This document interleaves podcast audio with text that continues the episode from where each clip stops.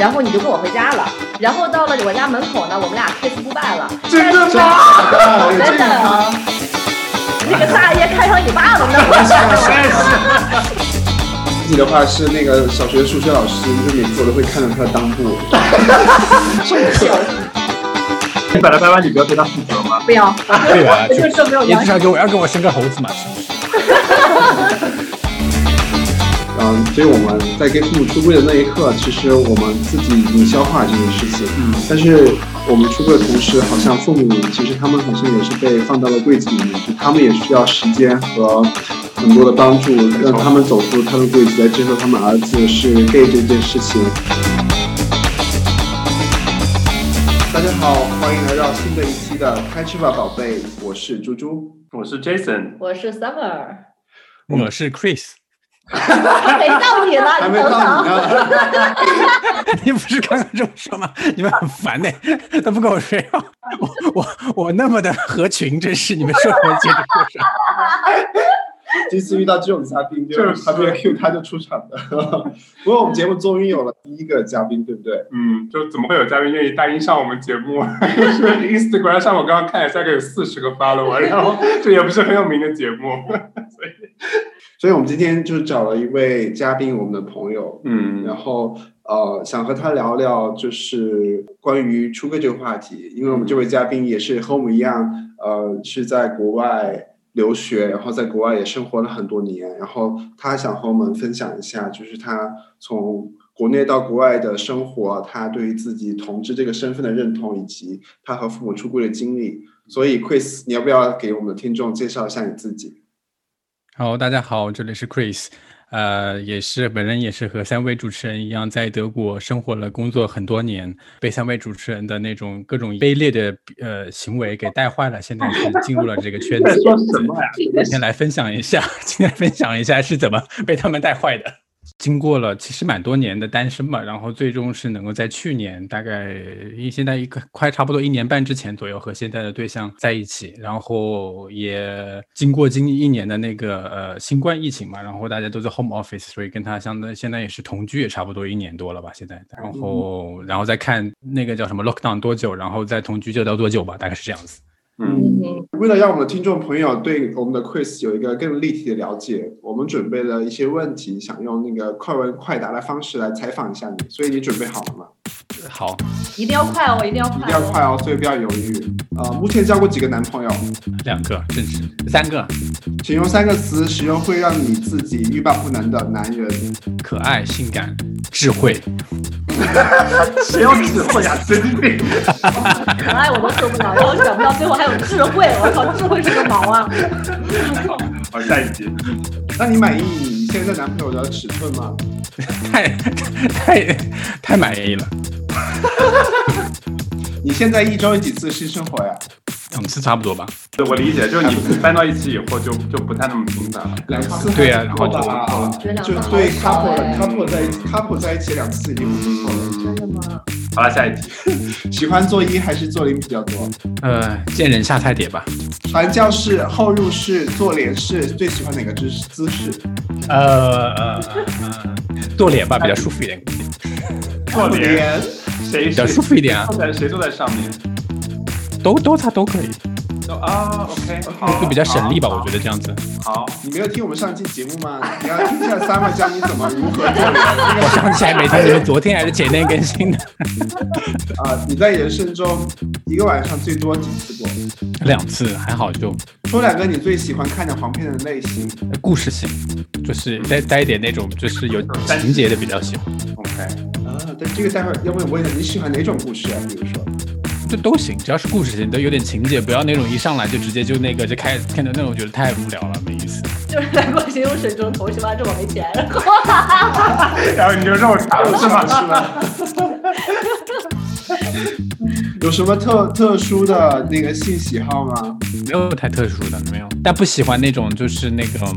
直接就那个的就没意思。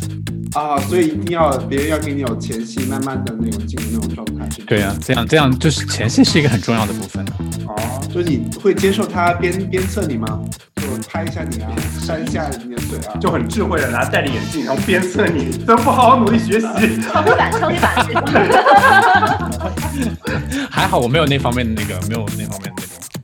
满足感哎怎。么办？我们的 Chris 好无聊啊！对我们怎么会请这种我嘉宾好啊努？力都没有挖出来，都没有挖出来半个点。我们要不要说一下我们是怎么认识 Chris？就是聊聊我们心中的 Chris 是一个什么样的人？我我好想听听你的版本，Chris，你还记得我们认识的场景吗？你还记得我们俩怎么认识的吗？我记得呀，那你你你来聊吧。好尴尬，那天真的是。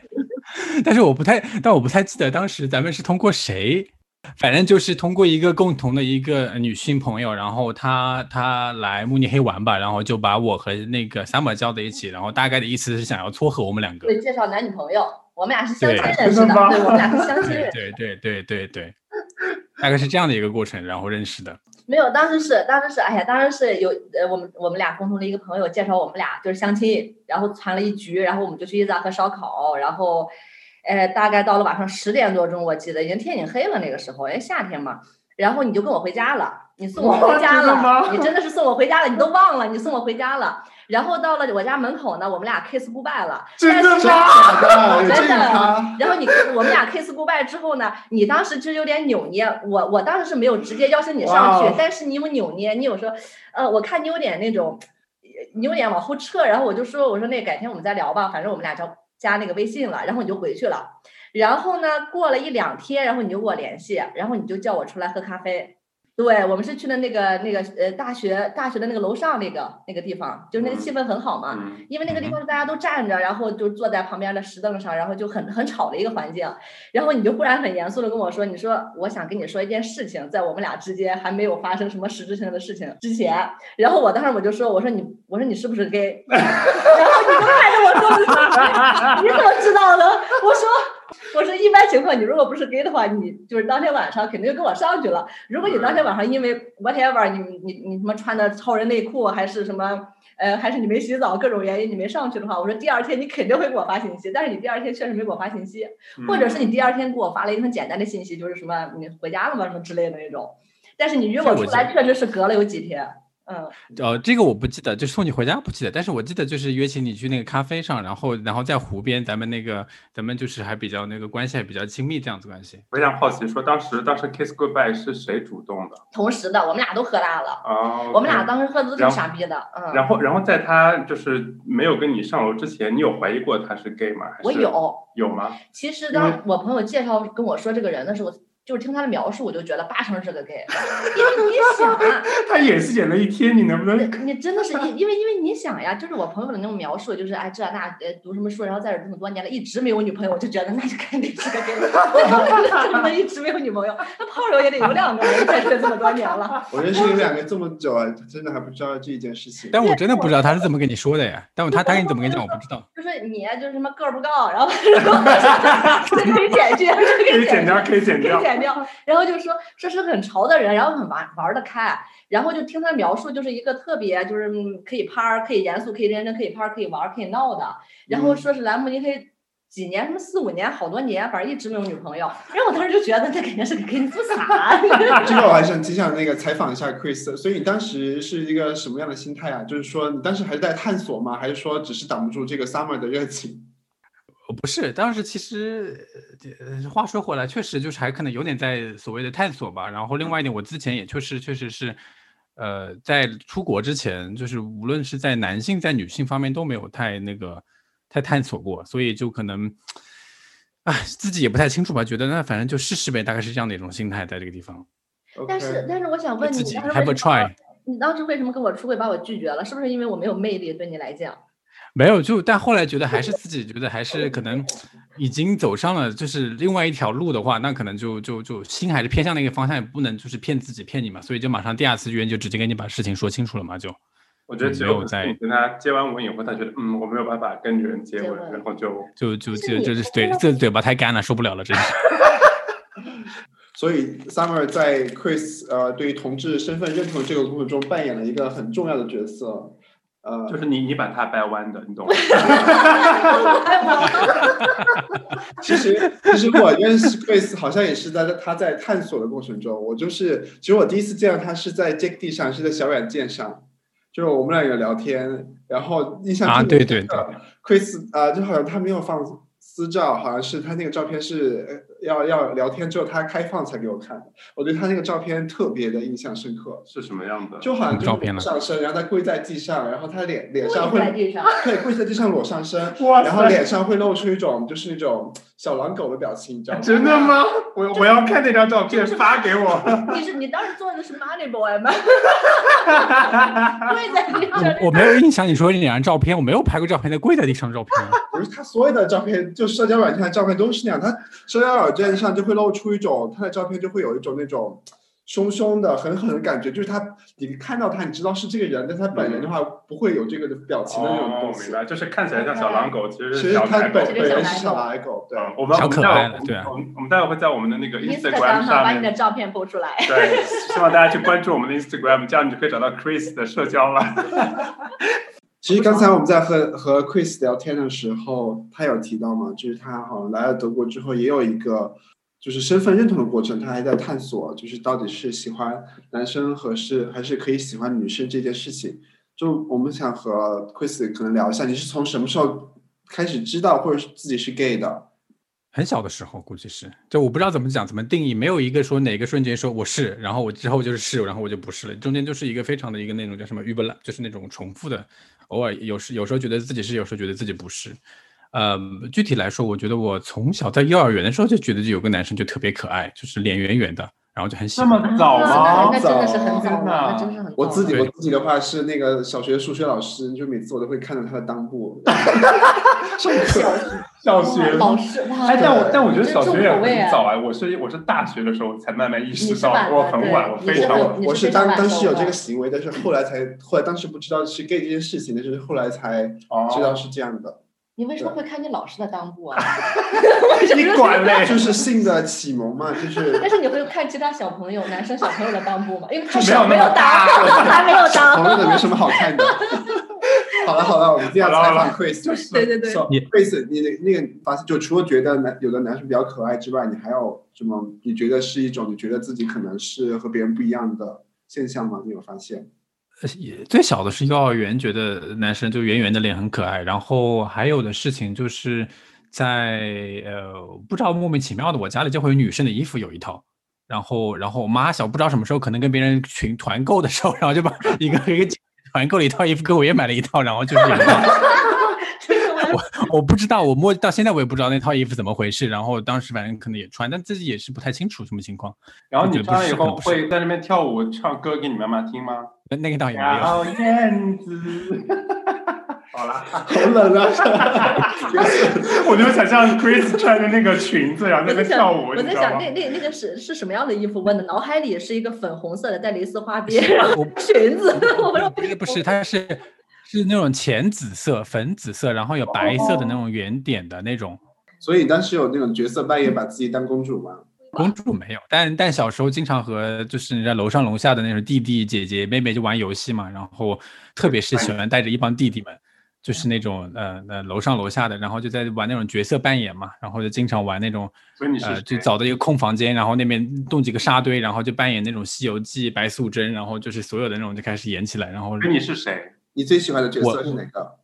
最喜欢的是大概是白素贞或者是观音，反正就是属于那种大女主类型。我以为他要说孙悟空呢，我捏了一把汗。这个这个真的有哎！我小时候就喜欢，你知道吗？就是家里有那种厕所卫生纸，你就扯得很长，然后你就可以拿个卫生卫生纸那个飞舞，就就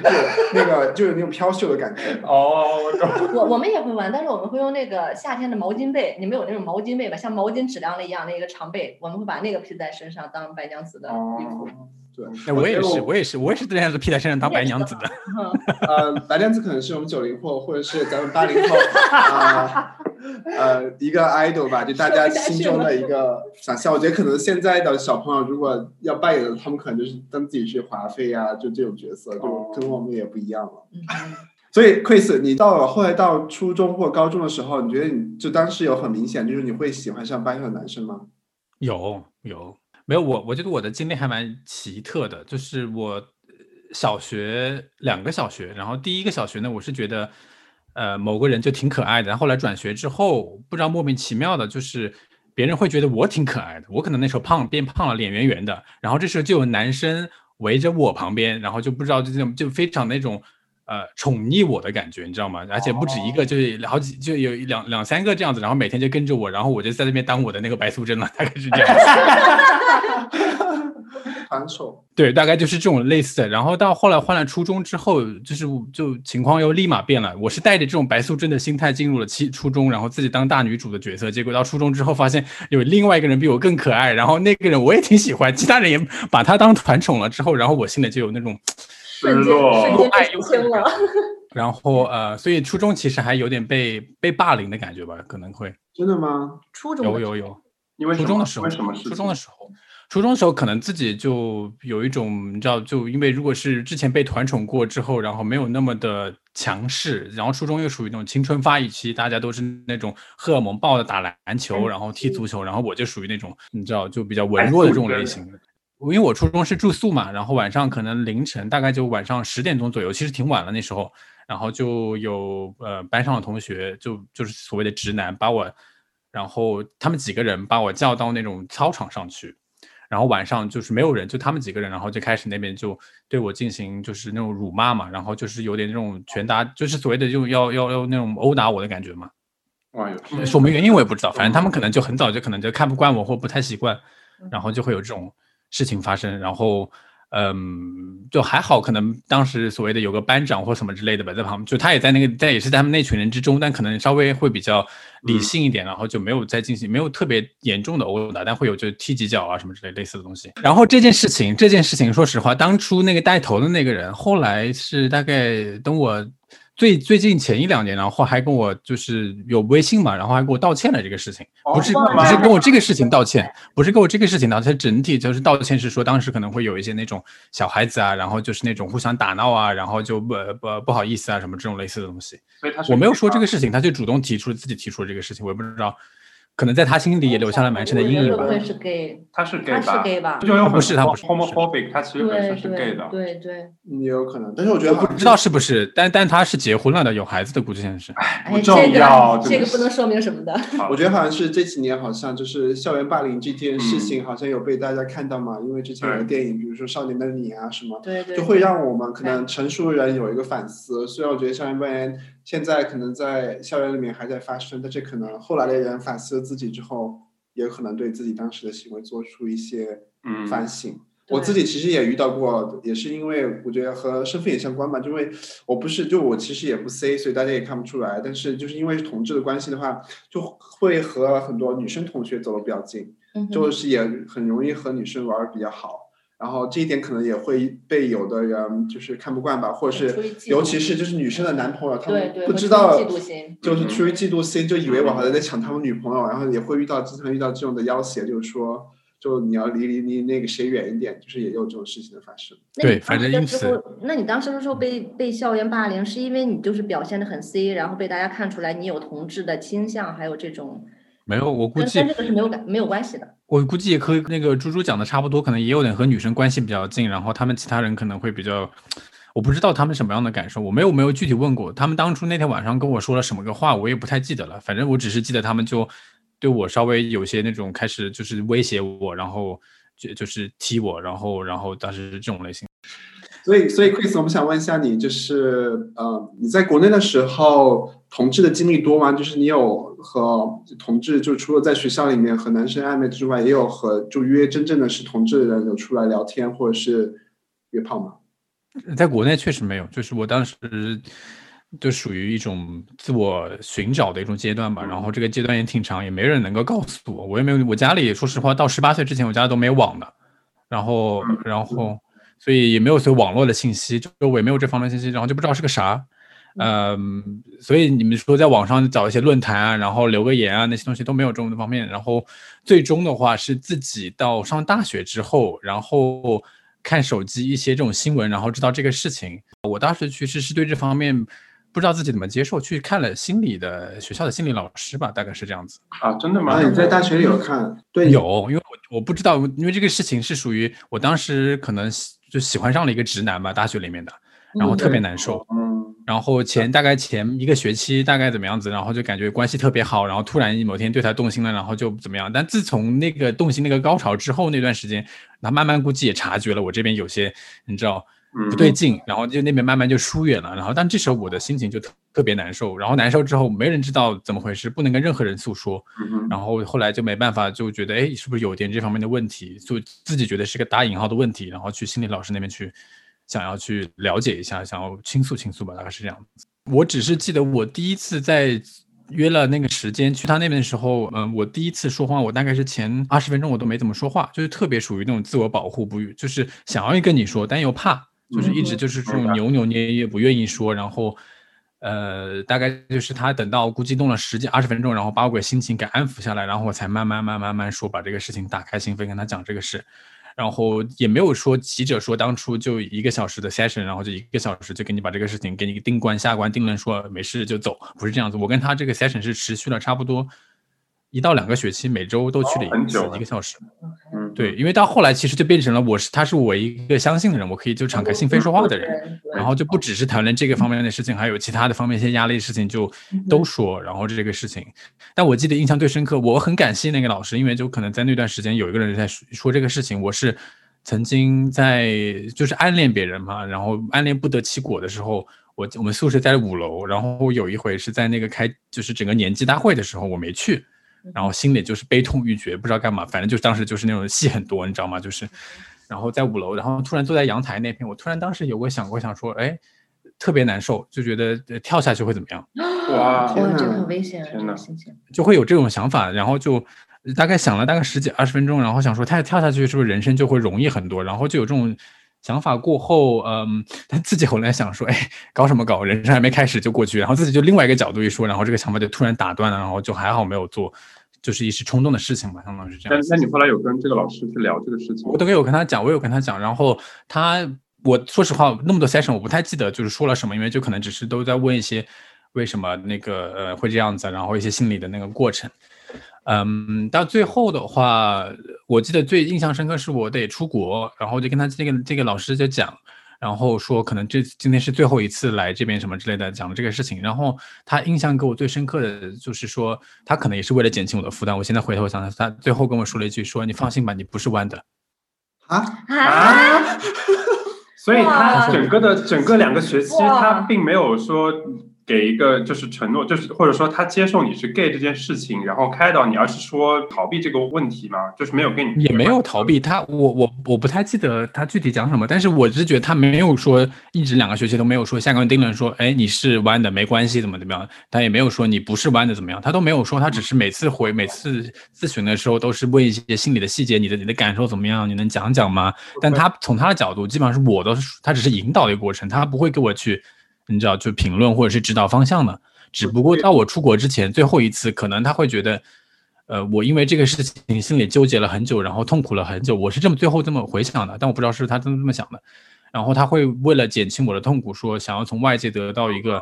呃，一个确认，说我不是弯的，然后我心里就会好受一点，然后才这么跟我说的，还是不是弯的？所以所以他的感觉其实是你是因为你自己身份认同无法确定的这个情况下在痛苦，就是你可能在内心里面还没有接受自己是 gay 这个身份，让你感到很痛苦，所以他才说这句话，让你可能心里好受一点，就是你的那些行为也不一定说明你是 gay，所以你不用这么难受，他是这个意思。我我最后的推论，我的结论是他为什么这么跟我说的原因，因为他不是那种所谓的反同或者是那种嗯，嗯哼。明白类型的人，因为两年下来也没有说过任何相评论过相关的话题，所以我会觉得他当时跟你说过说你不是 gay，然后你自己的心里是什么样？就会觉得好，哎，我得到确认说我不是 gay，还是说说啊，你就是在宽慰我。我觉得，我觉得到后来就是说，哎，你说的我不信，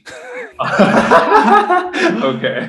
就是你经历过那么多心理咨询之后，问了那么多问题，那么多次对自己相当于是得坦诚之后，自己当然也不是在那一个小时做这件事情，我是整个在那一年的时间里面，经常就是问自己问自己，自己对自己非常坦诚嘛，然后也经历过这些过程之后，慢慢的觉得自己还是往那个方向就是偏偏多了一些。就我觉得就是所以他其实身份认同本来就是每个人自己要走的一个路嘛。对，没错。所以其实你在国内也没有说有认识就是同志的朋友，你你是完全没有零经零经验的，然后才来到了德国。对，我是有意思的是，我知道的现在国内认识的朋友，他们是弯的，是我到德国之后别人才跟我讲的。嗯哼，嗯，就是在那个当时的大家都是属于在柜子里都不说的这种过程，嗯然后就不知道谁是玩，但大家是朋友，但然后大家也不提这个话题，然后真正的像现在在网上认识一些什么同志交友网站，没有这种事情。嗯哼。嗯，那你后来是当时呃是来到德国以后才确认认同自己是 gay 这个身份，还是说在来德国之前就已经就是认识到自己了？我觉得来德国之前，基本上有百分之六十七十是确认自己是弯的这个路径，但估计还有自己自己，我不知道自己是不是确认，但自己可能是有一些那种希望说，呃，还有百分之希望，有可能不是呀，就是自己还是会，你知道，就是给自己一些下的一些那种，模糊期的。嗯。嗯，对所以你在德国的生活中，你是如何就是渐渐的打开自己，然后认同自己这个身份？因为我们认识你的时候，你已经是非常弯了，非常，对，你看那个在那个 Jack D 上的小照片，那个骚的哎，对，对，因为我觉得来德国以后对你冲击应该会有一些，就是包括从文化，还有包括对同志的开放程度来说，你当时有什么心理的一些变化这些吗？到德国来，我觉得就是打开了另外一个门吧，因为这边的文化不太一样，然后当初就而且有了网络嘛，然后就有了更多的探索的空间。是我们中国没有网络吗？这个没有？没有没有，不是在在国内当时怎么讲吧，就不太不太愿意。你出了像到出了国之外之后，然后就没人管你做什么，没人没知道，你知道吗？然后你然后当时在宿舍的话，就不像国内四个人一个宿舍，你上什么网站评论，可能就在后面在看你在干嘛，然后不合群什么之类的。然后现在在在外国的话，要不就单人宿舍什么之类的，然后你就基本上是在闲暇时间，然后就去探索，再去发现。你在德国第一次面基的经历是什么样子的？呃，第一次不太记得，但前面几次给你讲。然后我有两个印象深刻，一个是因为我当时在一个小城市，然后没有车，呃呃，周围估计也没有什么弯的。然后网上呃约了人，呃一个印象深刻的是他开车把我，因为我在那个宿舍里嘛，然后呃旁边隔音可能不太好，乱七八糟的，然后也不太敢在这周围干嘛，然后就他把我相当于是开车接回他家。然后这时候刚开始先见面，因为在晚上这种事情不敢白天做，然后就是在晚上偷偷摸摸的做。好可爱呀、啊！然后所以就是晚上出门的时候，呃呃呃，然后就可能天黑夜黑风高，上车也没看清楚这个人的脸长什么样。结果到他家之后，打开灯之后，发现就是照片和人不对，就是图文不符嘛。当时想想说，哎呀。呃，就就试一下吧，相当于是尝试，然后即使那样子，反正关着灯也就无所谓，你知道吗？关灯你也看不见脸什么之类的。但是后来就是真的就是没办法，头脑中还是有很多东西在脑袋中那转，然后直接就说不好意思，就是咱们得中断，我实在无法进行下去，然后就把这个事情说清楚，然后就就开车把我送走了。哦，他还把你送回去人品还挺好。没办法，我没车呀，对吧？因为在小城市，晚上又没有没有公没有公交了，然后只能这样子。但是你当时不行，是因为这个人个体的人，还是因为男人你的就身同认认可，你还是在一个挣扎边缘、尝试边尝试的这么一个阶段呀？都有都有，就是首先本来就是尝试，然后第二个尝试好像就也不太怎么样，然后觉得哎那还是算了吧，大概是这样子。嗯，然后还有一次都是在晚上，不敢不敢白天干 什么事情，然后那个第二次就还就是硬着头皮还是做了，然后然后第二次年龄那个人还比我大个二十岁，估计当时，啊，嗯，二十还好吧？我我当我当时大概就是二十左右吧，大概二十岁，那个人那个人估计四十四十出头的样子，估计是这样子，然后。就是所谓的，就是按照现在的标准来说，不帅哥也不怎么样，还有点有一点小肚子一点，然后但。关着灯就是都一样。OK，嗯，然后第二次你说这次的性经验对你来说是 OK 的，是吗？我估计当时也没有进行那个圈叉活动，因为我就是在这一方面我也是缺少经验的，所以第一那一次做的时候就只是可能就最简单的口啊，然后就是这方面的弄了一下，但没有往那个方向走，怕疼。干嘛？又不是你现在是跟我们听众出柜说你自己是第二座零的是吧？好啦，没有就但是我现在觉得，就是我们现在认识的 Chris 和以前很不一样。你还记得上次我们去奥地利的一个 Pink Lake 的一个 party 吗？他现在玩、啊玩得很大哎，是，就是他当时勾搭了几个，然后从里面选一个带回七七家十。七十多个带回去一个，对，就把我们全部抛弃。本来是大家住在一起的，没影儿了他只说你们走吧，我我跟你们回家了。所以你在这个里面你经历了什么？你是 就德德国对你做了什么？对，我我估计这个应该是认识你们之后，就就是是看到猪猪那么优秀的疯表现，觉得没有，就就就后来就慢慢的一步一步从百分之七十到百分之九十，一个大概也过了两三年左右，然后慢慢慢慢开，最终慢慢接受自己，然后就就打开自己了，然后活得可能稍微稍微精彩那么一点。哎，那我想问一下，就是 Chris，呃，你有第一位就是你能称得上朋友，然后他知道你同志身份的人，你知还记得是谁吗？你想他回答是你是吗？没有啊，也是 Summer。千万别是我。呃，我估计是你们这一帮人吧。还真的是我们？真的是我们吗？怎么讲吧，我是出有一个出柜的过程。我出柜是在二零一五年，然后在在出柜之前的话，我包括在朋友之间，我都是非常隐秘的，我都没有怎么说，就是就是只是你在网上约的那些人，那还我不一定能算朋友，你知道吗？就是只是见个面约个会，然后可能会有一些行动，但我不一定能作为承诺。但真正是就是平常玩在一起是。出柜之后，自己放下心来跟父母说了，然后跟周围直男直女朋友有些有些说了这个事情之后，然后才慢慢所谓的更多弯弯的朋友，就可能比是你们比较多一点。既然我们现在已经聊到了出柜这个话题，其实我觉得 Chris 这个点还是我觉得还挺神奇的，因为大家可能嗯。在国内的时候会和父母出柜，因为你和父母比较近。就其实我还挺少案例说出了国之后才想着说要回去和父母出柜，因为也没有生活在一起。所以就想问一下 Chris，就是当时你在德国已经生活了一段时间了吧？然后你当时是什么一个契机或者是动机，你突然想要说和你的父母出柜呢？当时的也确实是比较特殊的情况。我在在念书的时候，那那一年我不知道我们跟你们聊过没有？那一年我的压力特别大。我有一个非常 bitch 的一个那个呃导师，社会玩法，然后来来来虐我，压力特别大。然后所以就是压力大之后，然后父母另外一个角度又在那边催催婚，或者是催你认识女朋友之类的。当时就想过要跟他们讲，就想说你不要你们不要烦我了。然后不知道你就是你儿子在国外还那么多难受的事情在那边，你们就不要来烦，就有这种心态在讲，但一直憋着话没讲出来。然后直到就是硕士毕业吧，就准备去澳大利亚玩，当时定了大概是澳大利亚去了一个月玩。嗯，在起飞之前，我是先飞在国内呃待了一个月，然后再从国内飞澳大利亚的这样子。然后在起飞前，然后突然有一天，父母又开始说这个话题，说：“哎，你都毕业了，年龄也不小了，这边有有有有什么女生朋友介绍给你们认识啊？什么开始催，然后你在国内想的想得到各种各样的催法。”我当初就有一种冲动，我没有想好。我当时其实是并并没有想好是当时要出，只是一个冲动。我当时最初的计划是等我工作了，不需要他们的金钱的那个资助了之后，然后我再一步一步的出，比如说买房啊，然后就觉得没问题，然后再出。但是当时就是在刚毕业还没有工作，这一辈子出不了柜吧？所以不出柜只是为了要想要父母的钱 买房子。大概就是想说，等自己稳定了，能够脱离他们的那个呃，就财富自由之后吧，所谓的这么从他们角度来说，然后再说。但是当时就，呃，确实一下子情绪上头，没忍住。当天晚上，在呃离飞澳大利亚还有三天前的时候，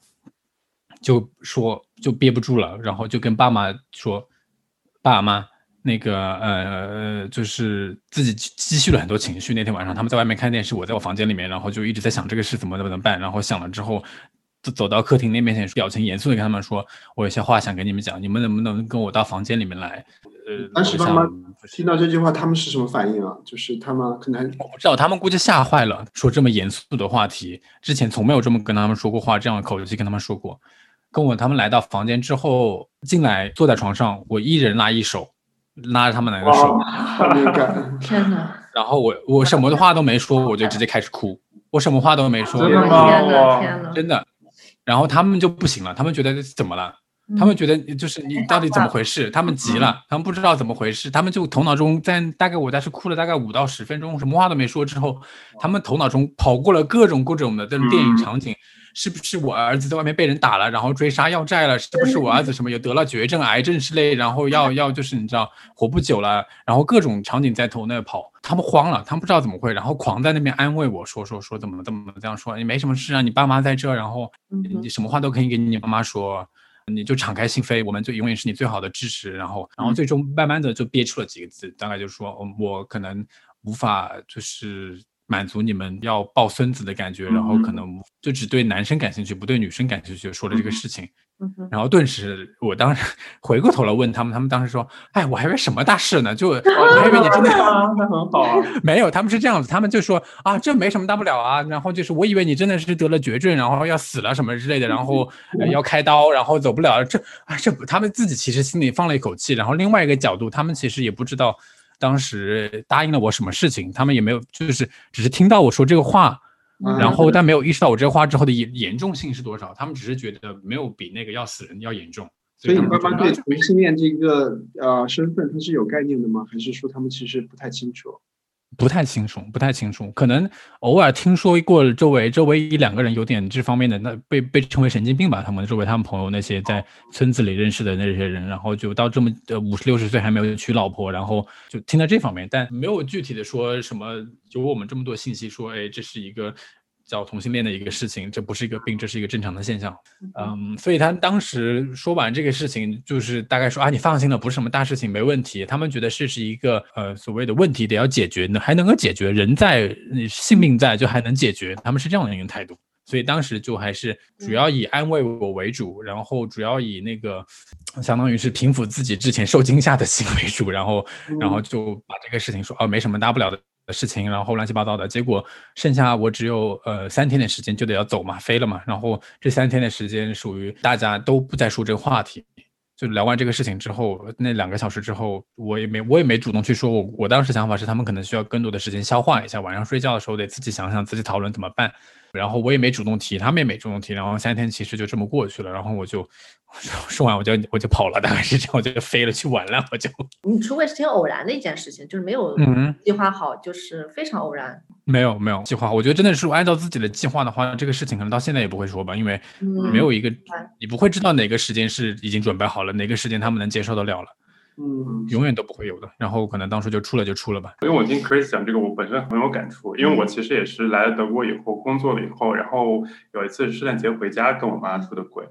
你也是很偶然，没有计划。我其实我我心里是有些准备，但我倒没有说啊，我这次回去我是要出柜的。但是我后来是因为那次，我其实也是累积到一段时间嘛，我只是觉得说，因为我是单亲家庭，然后我跟我妈其实关系很好，但是呢，我总是觉得你没有出柜之前，总会觉得你和我和我妈之间会有一层隔阂，就是你没有对你没有那么的亲密，对你没有办法跟她说很多事情。所以我就觉得有个点，我就想通说，其实我我想让我妈认识一个真实的我，就是或一个。完整的我，而且他有权利去去认识到一个完整的我，所以我那次回家以后过圣诞节，我没有说一开始回家我就出柜，或者说像你那样那个临走之前出柜，因为我想的是说我回家我要待两周，我就这两周如果万一出柜不成功就被撵出家门，我要去哪里？然后然后然后还有就是说我怕到最后出柜，可能我妈需要一段时间消化，万一她有什么想不通，我人又不在国内，我会比较担心，所以我就考虑的比较全面。对，我就我就挑了一个中间，大概过了一周以后，我就跟我妈出柜。我当时其实跟 Chris 经历很像，就是说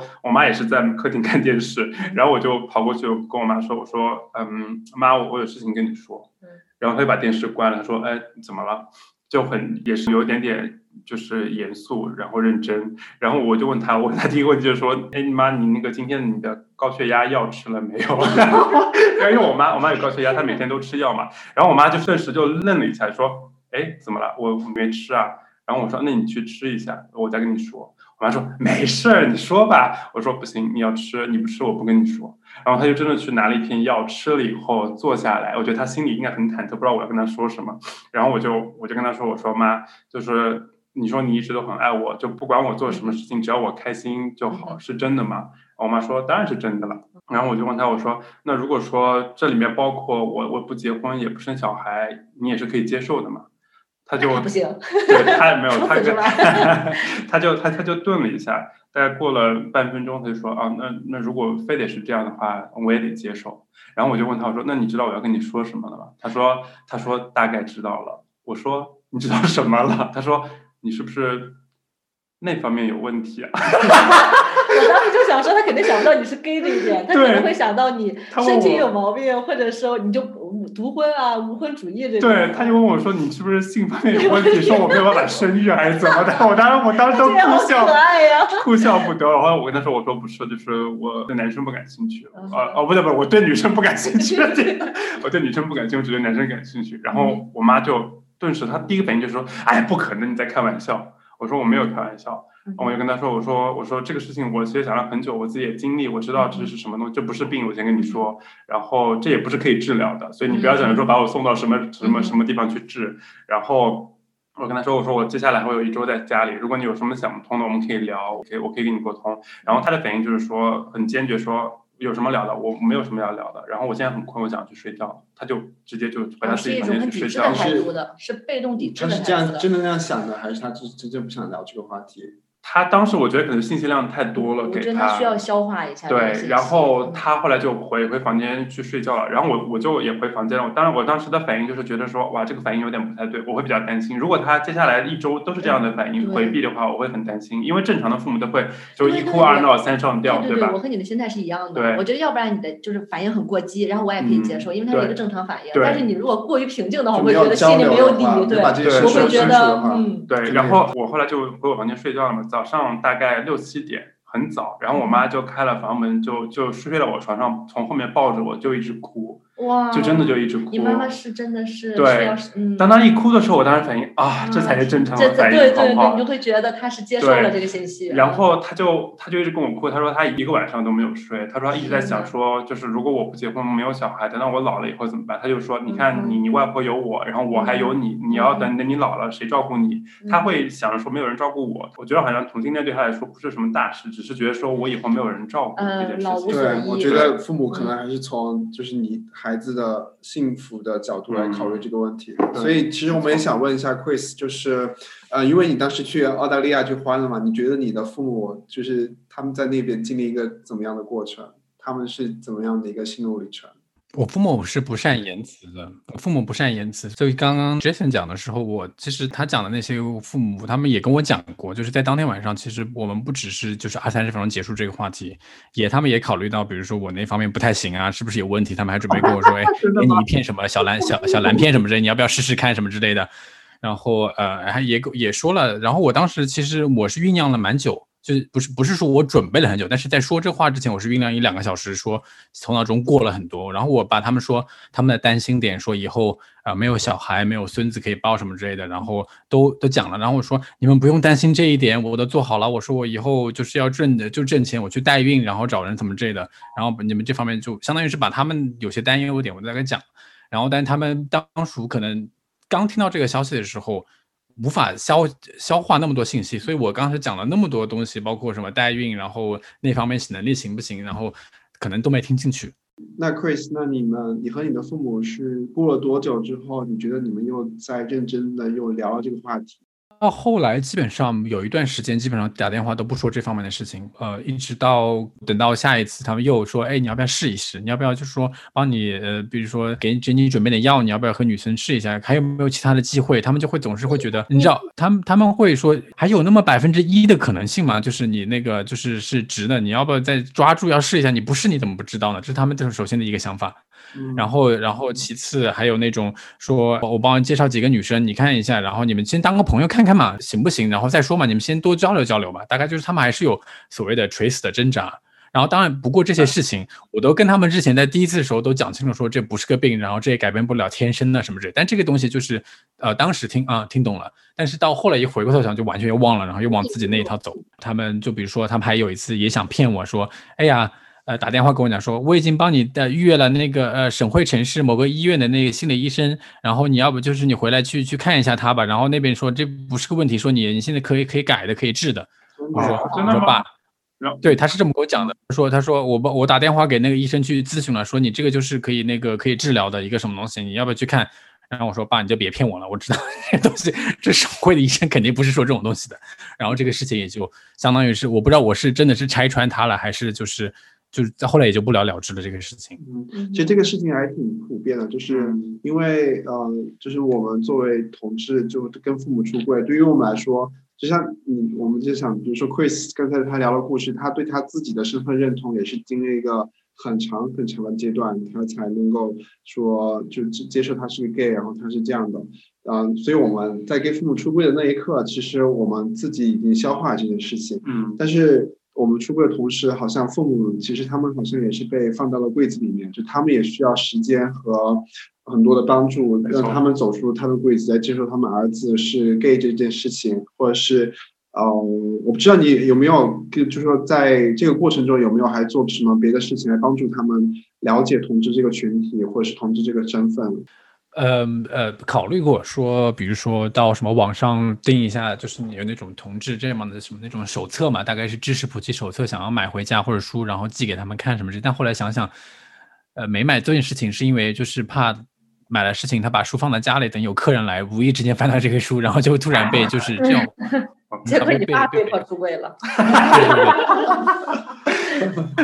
就怕出现这种情况，然后呃，我跟他们讲要买本书，他们也是不愿意，然后最终我就没做这个事情。啊，有一件事情大概是前两年吧，然后就呃回也知道自己要回国，回国之前就了解到，刚好在回国的那段时间，在省会城市会有一个那个。呃，所谓的亲友会嘛，同志国内有这种组织，公益组织，然后他们办了一个年会，然后我就想说，哎，那要不要就是带着父母去看一下，然后告诉他们说，哎，你你不是周围的唯一的人，因为他们就是网络也不太懂，然后周围的那些邻居也不会主动说这些事情，他们感觉自己也被孤立了，周围的人不太一样，没有信息来源，那我说就带他们就去看一下，然后报了这个名。呃，当然，就之前就问我爸，跟我爸说要不要报这个名。我爸是还挺，当时没有直接回复，但过了大概几个小时之后回复说行，没问题，去。但是跟我妈那边我说这个事情，我妈就属于那种，你不要给我搞乱七八糟的东西，你不要跟我乱七八糟，我不去。你你跟你爸去，我才不去，大概就是这种态度。然后后来那那想想说，那我就跟我爸打电话说，我爸说，呃呃，那那没办法，我也劝不动你妈，那那那就那就说那行，那就咱们两个先去。结果就后来回国之后，然后就去了那个会议，蛮多人的，几百人，然后有那种你知道国内的文艺表演的那种，上面各种各样的节目，有唱歌的，然后有那种 唱歌跳舞，然后有那种你知道像这么这种访谈节目，然后访谈，比如说访谈那种也是有父母的，就是怎么接受儿子出柜的历程的，然后也有访谈那种同志的，然后还有访还有访谈的一个母亲。呃，就是两个儿子都是弯的，就是就是这种壮大这种六合彩这种都是弯的这种情况怎么接受的？呃，还有那种就是包括就是他们也讲了一些代孕呢，然后也有台湾这种他们这种心路历程是怎么做，然后还有行婚的，然后他们也设计了蛮多这种各种话题。蛮好。呃，我就跟我爸坐在下面那边听，讲个中间小插曲，就是我我和爸先晚来了，晚来了几分钟，然后其实他们就已经开始，然后就低着头鬼鬼祟祟进去之后，把我们安排到中间的一个位置，就是靠走道中间靠走道的位置。然后这时候旁边就坐了一个大爷坐旁边，我坐右边，我爸坐中间，那个大爷坐左边。呃，大爷首先就跟我爸聊说，不知道聊个啥，然后聊了半天，聊了半天之后说，哎，那个大爷想跟你聊天。然后我说，哦，是这样是吗？那行吧。那个大爷看上你爸了呢？我是，我心里想着，不会是你爸的。然后，然后我不知道，我不知道聊什么。然后后来我说，那我大爷想跟你聊天，那你跟他换个位置吧。我说行，没问题，那就换吧。然后结果我爸那个大爷就跟我讲说，哎呀，他儿子也是大概是弯的，然后年龄多大，然后在北京，然后怎么怎么怎样，怎么怎么怎么样之类的。然后我也大概就是就是就是这种无事找话聊，然后前面在看着节目，然后其实也没有特别聊的。太下去，你知道吗？大概聊了那个五分钟、十分钟左右，然后就过了。然后，但到最后呢，我才意识到，这个大爷其实是想以以自己作为爸爸的身份来和我爸爸进行沟通交流的，并不，其实并不是想和我聊天的，但是只想和我爸聊天。就是他把这个活动变成了大型的线下相亲会，就他有想要介绍他儿子给你给你认识吗？对，就我爸的爸的感觉就是他他想介绍他的儿子给我认识，然后我但是我最终得到结论是，其实是他这个爸爸就想以爸爸的身份和我爸爸进行沟通，来接受自己儿子的这个事实，然后所以我爸就非常非常牛逼的 把把我给我换了一个位置，然后就把这个事情。这个意思，OK。所以所以你爸爸参加了那一次活动之后，你觉得他的想法有改变吗？嗯，有，我爸也是属于这种理性和感性，就是那种经常纠结的人。听完这个会议之后，在回去的路上，我爸就是郑重其事的跟我讲说：“嗯，这是个问题，咱们得解决。怎么解决呢？”他说：“最好的方法是你，他说在国内那么多压力，对吧？那么多亲戚朋友好友都看着你儿子都年龄这么大了，然后还没结婚，就一直在问有条件那么优秀什么之类的。”然后说，然后他说这个问题的解决，他说那你最好的办法是就是嗯找个呃女的拉拉行婚。哦，然后我说找个女的拉拉新婚，那那我不在国内，在国外怎么？他说那最好是你就是在德国找个女的拉拉新婚。我说 这个这个操作的难度是不是有点太高了？德国的华人可能就不多，你还在里面想找个拉拉，然后找个拉拉还得那个拉拉还愿意跟你行婚，这个事情估计就是百万分之一的概率吧，能找到这样的一个人。然后他说这个是一个给你做一下门面就好了。他找过我，让我拒绝了。啊，真的吗？就怪你当时进他的房间，摆了拜拜，你不要对他负责吗？不要，对啊，就说没有你至少给我要给我生个猴子嘛，是不是？所以，所以，Chris，你自己怎么看行婚这件事情呢？行婚这件事情，我我有在，我有我有尝试过呀，就是所谓的相当于在网上搜索一下这方面的信息，然后想想看有没有真的是不是，就是包括这个机会，即使是百万分之一，我也想试一下，毕竟你知道，还是想给父母减轻点压力嘛，这样子对吧？虽然你真的有没有结婚你无所谓，两个只要把事情说清楚。就搞就可以了，就不像国内行婚那么复杂，就是还得要去双方呃的父母那边都得骗，因为国内的行婚基本上是父母没父母那一层是没有出柜的，两两边都得要就是逢年过节都得去双方家拜年，然后是那个什么问好送礼什么之类的，就很多那种经济方面的纠葛。然后我这边就稍微好一点，是因为我父母知道了，所以就这方面的戏就不用做了，只是稍微偶尔做一做，就是可能就是在国内呃大型的现场可能做一下这样子过年看一下可以。这个还是你在你的计划里的行婚这件事情。就是我都没有在主动进行实际的那个操作，没有再怎么做了。但是就是这个事情，我是有是最好了。呃，就是我这方面就是两个人就真的是打商量一样嘛，说好了把这个事情就拍，可能拍几张照片，然后或者是拍几张结婚照，然后大概意思一下给那些国内的人说一下，可能办个旅行结婚啊，也不用弄那么复杂，然后把这个事情。交代一下那些亲戚朋友那边是大概是有这样的想法，没有那么多太多复杂的。这个我觉得这个操作性还是可以的，不像国内就是那种听了很多那种负面的行婚消息，就比如说男方或者是女方最终你不答应我这个要求的话，我就到你家里父母那边去拆穿你，然后就有很多这种呃威胁性这种这种这种骗婚的这种感觉在。嗯，就也提醒我们听众朋友，就这方面一定要。就是梳理清楚，如果这样，其实我自己个人的话，我是对就是喜欢这件事情还挺抗拒的。就是就是我的人生为什么就是要演戏给别人看，就不能自己做主这件事情？我不知道杰森你怎么想？我其实是我没有想过要要行婚的，就是我可能以前可能会有这种想法，但是我后来觉得干嘛要要这样子？就是我还是做自己会比较好。而且我真的我觉得我最重要的人就是我妈，我已经出国贵了。对别人来看，就是别人怎么看我，我觉得不重要。我觉得 Jason 的点在这儿，就是他最亲的人，他母亲已经接受这件事情了，所以对他来讲，他就没有意义。对他要行婚的这件事情，就是就自添麻烦。对，而而且我觉得对我妈来说，她并不觉得说一定要做这个事情给别人看，就她对她来说也是可有可无的事情。所以我们认识他妈，他妈也看得很开的，那他妈是很开心的。嗯，也是看父母吧。我是觉得就是对，是的，我父母可能就比较就传统一点嘛，就而且就是一直都周围的就是朋友都会觉得说，哎呀，就是你家那个儿子就是呃，你知道就小小农村地方出个出一个会稍微读书留学这种类型的人，然后就你知道他们享受了蛮多的这种别人羡慕的眼光，突然这个事情可能有点接受不了，可能会这样子。嗯，对，所以我我做这个事情，虽然跟他们出了柜，但最终还是说是想要减轻他们那边的压力，并不是说就是我这方面怎么样，我是无所谓的。所以 Chris，呃，我觉得你现在在欧洲的生活也稳定了嘛，因为你现在博士的学位也拿到了，然后也开始稳定的工作，也有了一个呃比较稳定的恋情。但是，嗯，就是你现在和父母是怎么样一个相处状态呢？就是比如说，你现在的男朋友，你会介绍给你的父母认识吗？他们知道你现在有男朋友吗？知道，但不承认。就是他们，就你和你和他们说过你现在谈一个男朋友吗？我跟他讲过，就是在那个上一次回国之前，回国的时候跟我父母讲，就也谈到这个话题。我说，哎，爸爸，我现在就是找了一个对象在这边，然后是一个是一个外国人，然后。呃呃，因为我爸在上次参加那个亲友会的节目之后说，哎呀，如果你真的要找对象的话，那你还找个中国人吧。我就是就是可能还可能还可以沟通方便，找个外国人真是就是不太行。然后我爸的他的意思，然后呃就是你再怎么样再不济吧，那找个能够跟我沟通的人就可以。但是最终的话，就是连这一点他的愿望都没有达满满足。最近回国我就跟他讲，找了个对象是一个外国人，我就跟我爸说，哎。就还装装那种无知的，哎，你要不要看一下他的照片呀？我爸说不看。真的吗？好尴尬。然后你后来也没有怼到他脸上给他，就没有没有，他他我爸也不看，然后就走了，从客厅就直接就就去玩他手机，然后就去干嘛？然后这种话题，你说我爸我都我爸都不看，我妈根本就是直接就是你别跟我讲这种东西，乱七八糟的，我不听我不听，妈就是这种态度。相比较你爸来说，你妈还是比较更抗拒这个女同志身份这件事对，然后所以到现在，我爸就是我，即使跟我爸提过这个事情，然后但是他们就不知道，就装作就不知道是不是装作还是就忘了这个事情，就一一直以为我现在还是个单身，然后我也不提这个事情了。我现在跟我爸妈的态度就是。也不跟他们就是就是那种所谓的走心啊，然后去聊，然后去开导这种东西，因为我是觉得他们两个说实话文化程度不是那么高，然后呃家里也不愿意看书，然后信息可能就手机，然后电视机那些信息，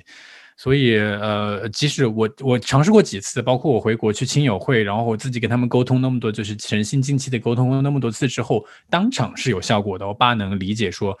你找个行婚，然后然后找一个中国的对象什么的都很都没问题，就是他是往这方面推荐。但是我一走之后，他们又收到国内各种亲戚朋友的那种，哦你知道那种攻击，说，哎，你怎么儿子怎么还没找啊？然后这边有个对象啊，在德国有个女生，你要不要介绍一下？然后然后又国内的一些那影响又受到他们到他们耳朵里，然后就完全相当于我之前做的那些努力，然后又被抵消了。然后所以他们现在又是这样的一个态度，就是还是让我找个对象。就是他们是一个反复循环的过程，就是好一会儿，然后再荡一会儿，然后又好一会儿，然后荡一会儿，然后你说多了，他们就觉得哎是是是有道理，然后别人说多了，他就觉得啊是是也有道理，所以说他们就在不停的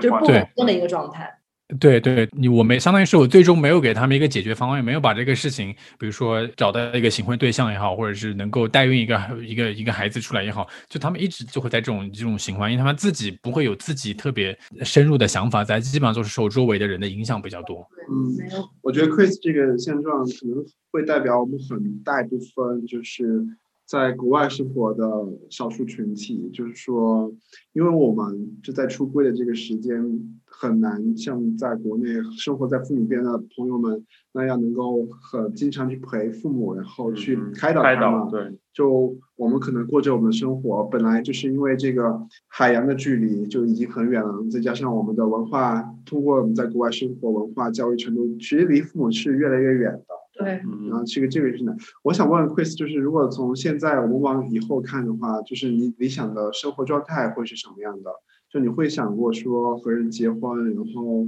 代孕要小孩，理想的话，当然如果有个行婚的人做个样子，然后最终再代孕带个孩子，然后差不多他们就是抱孙子的想法也还是有了，然后那个呃就是那些问题就是能够挡挡亲戚，然后最终大不了新婚说离婚了，然后就是总总有两个借口能够说出去，对吧？然后如果在国外的话，那些亲戚又不能随时随地来看探望你，所以就相当于那个谎言还能够维持的稍微久一点。所以大概就目前没有太系统的方法，因为这个，我估计这个这个出柜问题谈了几十年，就是大家都在谈，就是还在谈的原因，就是因为最终没有一个完美的解决办法，所以就是每个人都得看一步走一步吧，大概是这样子。好，我们现在录到这里，嗯，到最后啊，Chris，你有没有什么想对我们听众朋友说的话？嗯，就想说出柜这个事情，它没有说绝对的要或者是不要，但是大家做好一个准备。出柜不是说你说一次然后就结束，这是一个长期的过程，然后、呃做好长期打打算准备，但也没有那么可怕，因为父母毕竟是爱你们的。嗯，嗯，那真的是很感谢 Chris 啊、对这一期节目中和我们分享很多他自己同志身份认同的一个经历，以及他出柜的一个经历。我觉得对于我们生活在海外的华人群体来说，将会有很大的共鸣。然后我自己是知道 Chris 是在做一个 YouTube 频道，你要不要给大家说一下你的频道是做什么的？好，呃，Chris 最近呃在 Lockdown 闲来无事搞了一个 YouTube 博主，然后叫做呃德国牛炖学渣，是炖菜的炖，然后学渣。这个频道主要是来来吃一些欧美的这些瓜、时事、政治，包括一些那种翻的车事件。反正也请大家多多关注、多多支持和收藏吧。好的，就我们的 Chris 是集智慧与美貌于一身，雅典女神，白娘子人。雅典男神，男神。对大家如果喜欢的就去呃订阅、关注、转发、like 他的视频。只是不喜欢的话，你也可以去像我一样当黑粉，点一个 dislike。原来那个黑粉就是你。对，然后对他的节目的内容和本本那个播客无关，大家不要喷我们哦。然后呢，呃，就是如果听众朋友们如果也想要分享你的故事，欢迎你与我们取得联系，然后我们很欢迎大家都来当嘉宾来讲述你的故事。然后我们这一期都到这里吧。喜欢我们的节目的话，请记得一定订阅和关注我们的 Podcast，这样你就不会错过我们任何一期的新节目啦。也请 follow 我们的 Instagram 与我们进行互动，对我们每次节目进行评论及转发。如果你有 enjoy 我们的节目的话，不要忘记与你的朋友及炮友分享哦。下期见，拜拜。